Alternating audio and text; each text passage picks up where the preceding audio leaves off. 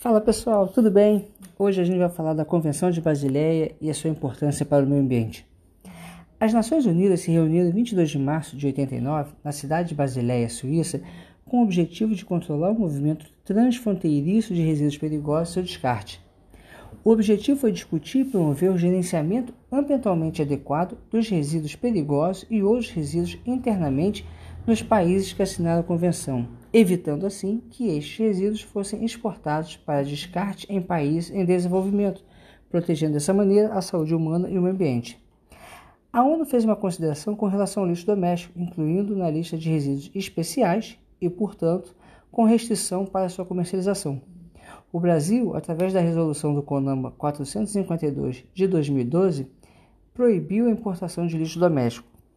Para vocês terem uma ideia, em 2009, a Inglaterra enviou aqui para o Brasil 89 contêineres, equivalente a 1.400 toneladas de rejeitos urbanos altamente tóxicos e nocivos, como lixo hospitalar, resíduos de banheiro químicos, baterias, preservativos e seringas usadas, remédios fora do prazo de validade e fraldas sujas. E por que fizeram isso? Porque as empresas de reciclagem na Inglaterra gastam mais dinheiro descartando o lixo de forma correta dentro do próprio país do que enviando esses materiais para outras partes do mundo. Por isso, elas vendiam materiais de qualidade com preço muito interessante para empresas recicladoras de outras nações, mas em contrapartida enviavam também todo tipo de rejeito. E foi o que aconteceu aqui em 2009. Mas, para nossa felicidade, esses contêineres retornaram para o país de origem. Em 2017, o principal comprador de lixo plástico do mundo, a China, decidiu que iria parar de comprar o lixo, o que gerou uma grande preocupação para vários países que comercializavam com a China. Até aquele momento, a China comprava 70% de toda a produção mundial de lixo plástico.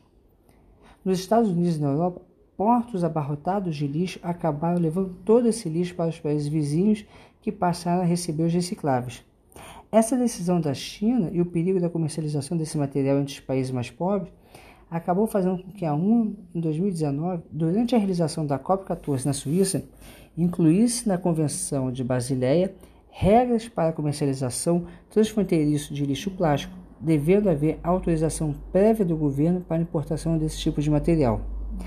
Embora o Brasil não tenha assinado o acordo internacional para combater o comércio de lixo plástico, o mesmo passará a vigorar no Brasil em dezembro de 2020, pois nós somos signatários da Convenção de Basileia e o novo acordo é vinculante para todos os signatários. Repensar a produção de lixo e a sua correta gestão é a grande urgência e deveria passar a ser foco de todos os países.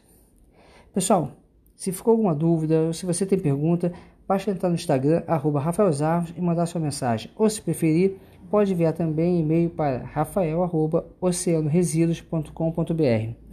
Obrigado por assistir até o final e não esqueça de compartilhar. Um abraço e até o próximo bate-papo.